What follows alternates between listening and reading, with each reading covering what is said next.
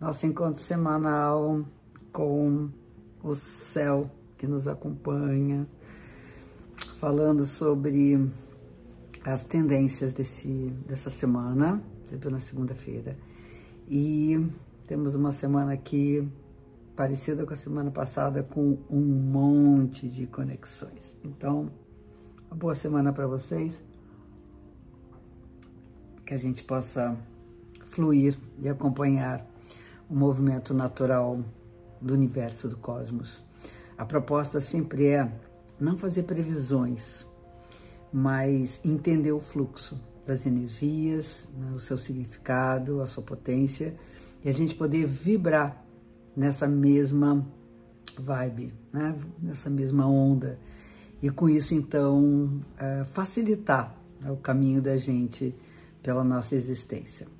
E falando sempre no início sobre a fase da Lua, no dia 16, é, a Lua será minguante. E a Lua minguante, eu sempre comento, né? Toda semana tem uma troca de fase da Lua. A Lua minguante é tempo da gente dar uma recolhida, minguar, é fechar, diminuir, diminuir a luz, até chegar ao momento da Lua nova, em que ela começa o seu movimento de crescimento da luminosidade. Então, ela vai perdendo a sua luminosidade e vai levando para uma interiorização. Essa interiorização, ela é uma reflexão, é, um, é uma espécie de revisão né, daquilo que precisa ser tratado num ciclo que está se fechando, para a gente começar o novo ciclo zerado. Né? E falando em termos de novo ciclo, essa lua minguante, ela tem o Sol no signo de Escorpião, né? feliz ano novo para todos os escorpiões dessa semana, e a Lua no signo de Leão. E é muito interessante porque o Sol tem a ver com Leão, né? E quem tem a ver com Escorpião é Plutão. Então nós temos uma espécie de força, um chamados deuses né, da luz, a força solar, e temos os deuses da noite, que é a força plutoniana, que é a força de Escorpião. Então a importância agora é a gente entender a vida, pensando em termos né, da luz solar, e a morte, a transformação, pensando em termos do escorpião. Então, vida e morte estão totalmente conectadas, não existe uma coisa assim a outra, basta estarmos vivos para sabermos que a, a morte é inevitável e a morte é parte da nossa transformação, porque não é só a morte do corpo físico, mas é o final dos ciclos, é a, finitude de tudo, da nossa existência, dos nossos processos, daquilo que somos. Então, eu acho muito importante a gente encontrar, eu acho que isso, isso nos remete muito ao mergulho no, no nosso interior e buscar uma luz nesse interior, a gente poder iluminar aquilo que se encontra obscuro, aquilo que se encontra nas trevas.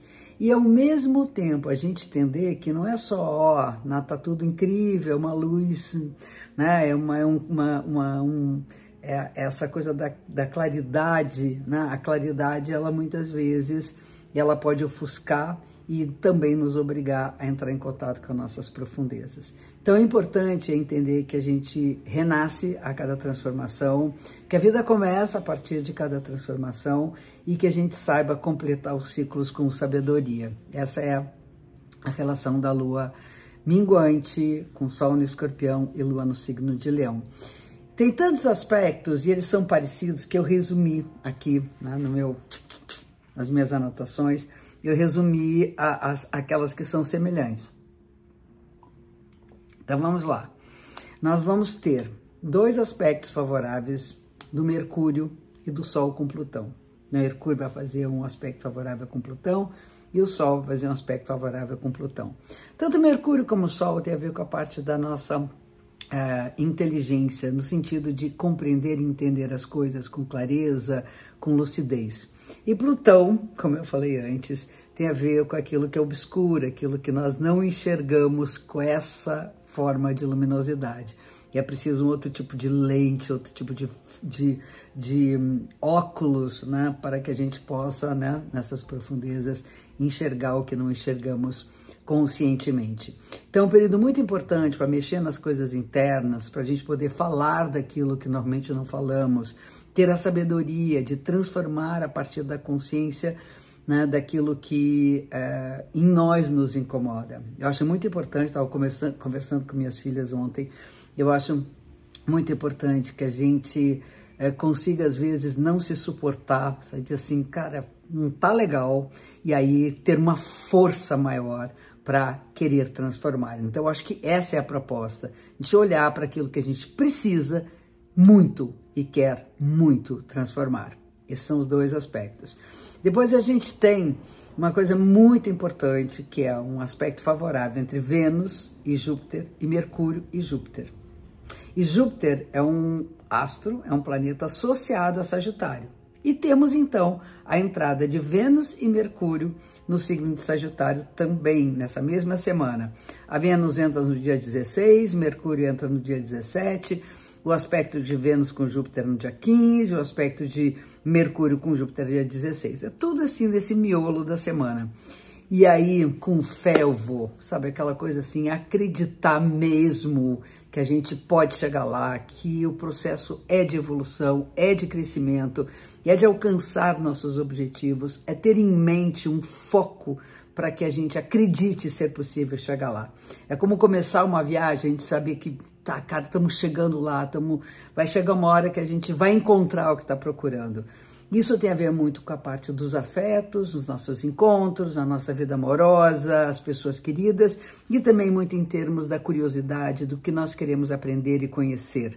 Então, é uma semana de viajar, né? pode ser geograficamente, pode ser filosoficamente, espiritualmente e amorosamente. Buscar caminhos, caminhos que nos levem a essa evolução. Então, descer no fundo, transformar e ao mesmo tempo acreditar que ao sair dessa profundidade a gente vai encontrar um caminho aberto. É uma homenagem aos nossos professores, mestres, instrutores e pessoas que nos inspiram, que nos são como exemplo daquilo que a gente quer alcançar.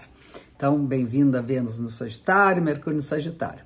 E temos também no dia 15, agora logo no início da semana, o Sol fazendo um aspecto favorável com Netuno e no final da semana, no dia 19, o Marte fazendo um aspecto tenso com Netuno. Então a gente começa realmente aquela coisa assim, ok, a, a, a nossa consciência da espiritualidade, do, do que está para além do nosso alcance, as coisas que são da ordem dos mistérios são muito guias para a nossa existência. E chega um momento que a gente tem que questionar. Será que é isso que eu quero? Como está minha luta interna com os meus fantasmas? Então, acho muito importante a gente também entender que aquilo que é mistério não é só uma luz que nos guia, o que é mistério também nos angustia, também nos traz ansiedade. É isso. Eu agradeço vocês me acompanharem toda semana, toda segunda-feira aqui, né, para a gente um, ouvir essas indicações do céu, esses caminhos que os astros podem nos dar para a gente poder fluir nessa mesma energia. Um beijo enorme, uma semana maravilhosa, maravilhosa e mais uma vez, obrigada por estar aqui comigo. Um beijo.